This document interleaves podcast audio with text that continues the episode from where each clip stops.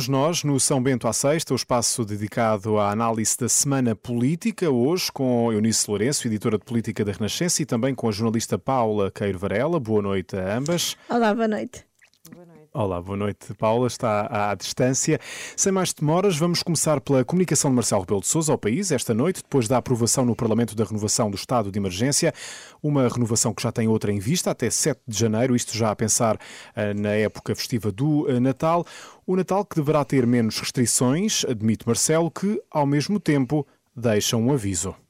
A procura de um regime menos intenso no Natal a verificar-se destinar-se-á a permitir às famílias o tão legitimamente esperado encontro, evitando, ao mesmo tempo, abrir a porta a um descontrolo com custo elevadíssimo duas ou três semanas mais tarde. Marcelo Rebelo de Sousa, que disse mesmo que toda a facilidade é errada. Começo por ti, Paulo. O Natal e o Ano Novo vão mesmo ser peças-chave para o início do próximo ano. Sim, e aquilo que se percebe é que tudo isto está concertado e acertado entre o Presidente e o Governo. Um, Marcelo Rebelo de Sousa um, fez saber que, que era isto que, que ia sugerir uh, ao Executivo um, alguma coisa no sentido de garantir que o Natal tem menos restrições, apesar de tudo, uh, e mais rigor depois fora desse, dessa exceção natalícia e o, o próprio Primeiro-Ministro também já tinha dado essa indicação, isto independentemente daquilo que são as, as, as leituras e as análises dos eh, especialistas que, como ouvimos também esta semana no Infarmed, defendem que é preciso manter o, o controle, é preciso manter as restrições em vigor, é preciso manter para já todas estas eh, regras eh, mais rígidas e não, e não não, não, não abrandar, porque do ponto de vista uh, da questão da saúde pública não é esse o momento. Porém, a decisão é política e é essa decisão que parece que está claramente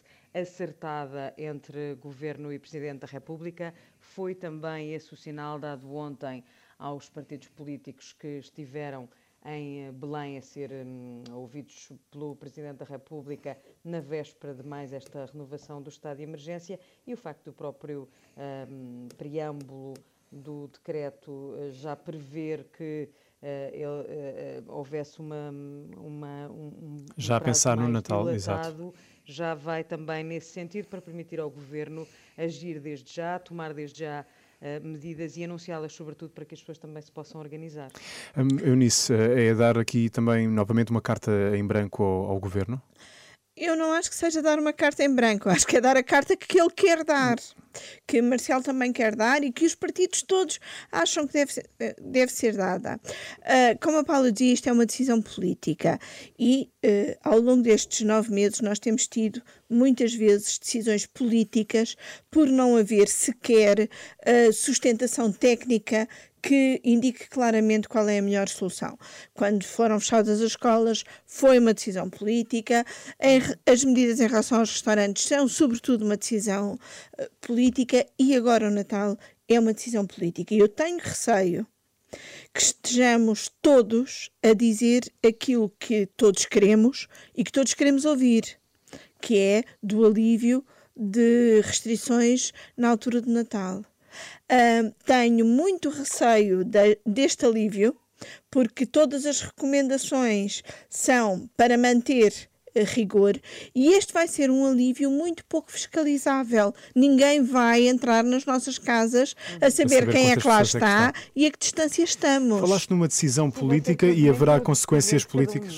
Diz, Paulo, desculpa. Eu é que peço desculpa, não consegui ouvir-se, Pedro. Não. Estava só a dizer que vai depender da responsabilidade de cada um e, portanto, é muito mais complicado.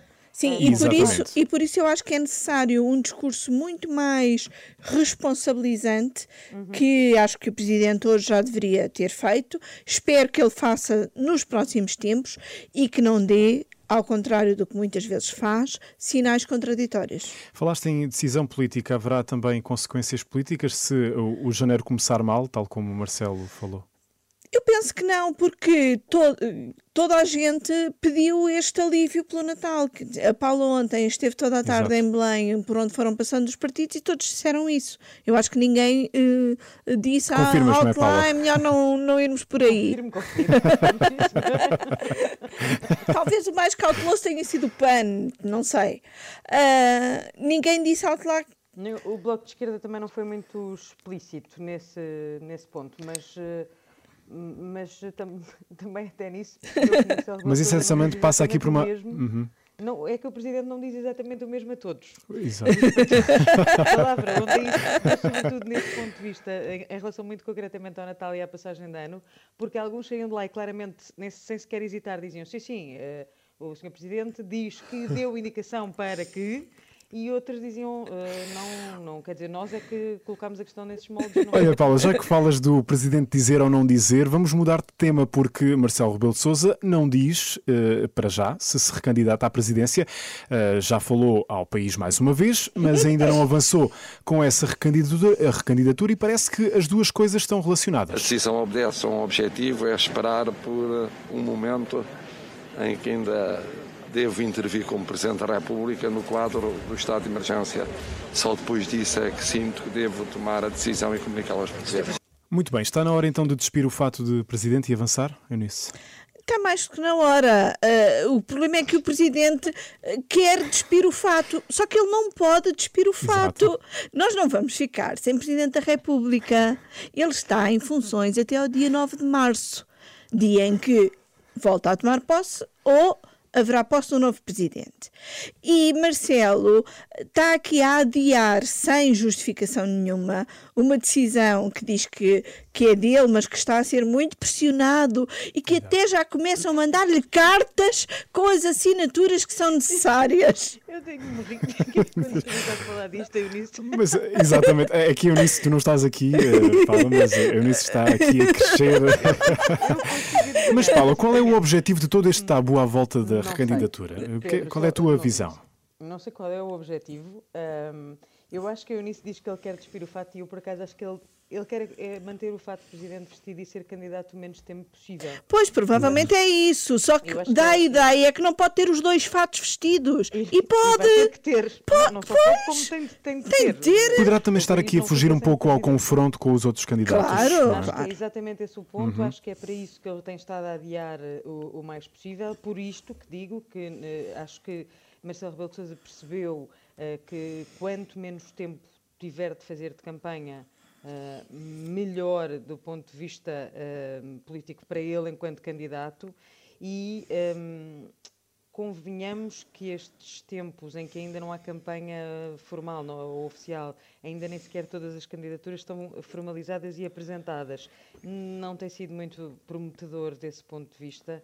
Temos visto alguns candidatos com alguns deslizes públicos que fazem temer o pior daquilo que Como o Dana Gomes com a vacina vinda de França. Justamente, é, esse exemplo que estava assim a vir à, cabeça. A todos nós. E, um, e, portanto, acho que Marcelo Rebelo de Sousa tem esta convicção de que ganha uh, em manter o, um, o, o máximo tempo possível este tabu, porque entretanto já é quase um tabu, não é? Enfim, criado, que ele próprio criou e tem alimentado mas por isto. E agora vem dizer que de facto já há pessoas a enviarem assinaturas como se ele não tivesse dado indicação absolutamente nenhuma e não tivesse uma equipa a trabalhar com ele, que tem, uh, obviamente de forma informal, e obviamente uh, essa equipa não, não, não aparece para já, não, não, não é assim que funciona. Sim, mas tem que ter.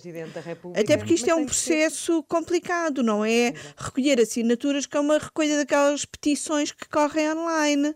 E não, isto. Ninguém precisa de Sim, é uma coisa pensada, Isto tem de ser verificado, não, não, tem que ser a. E tem que ser às juntas de freguesia uh, certificar as assinaturas. São precisas 7.500. Convém sempre entregar bastante mais. Marcelo, há 5 anos, acho que entregou 15 mil. Uhum. Uh, porque na verificação das assinaturas podem ser uh, consideradas muitas invalidadas, exatamente. E, portanto, não é uma coisa que se faça do dia para a noite. E Marcelo Rebelo de Souza, o limite para entregar, a, a, para formalizar a candidatura é a véspera de Natal, é 24 de dezembro. Como ele próprio dizia sobre as normas para o Natal, não se pode saber de véspera. no caso dele também não se pode saber de véspera, temos, não é? Temos as eleições já em janeiro. Exatamente, e até porque temos as eleições já em janeiro e também é em janeiro que chegam as tão desejadas vacinas contra a Covid-19. Ontem foi apresentado o plano de vacinação contra a Covid-19. O primeiro período abrange 950 mil pessoas. Ficou também a saber-se que os idosos sem patologias graves só eh, vão ser vacinados numa segunda fase e este é um ponto que gerou alguma polémica na semana passada. O Presidente da República e o Primeiro-Ministro não gostaram dessa ideia.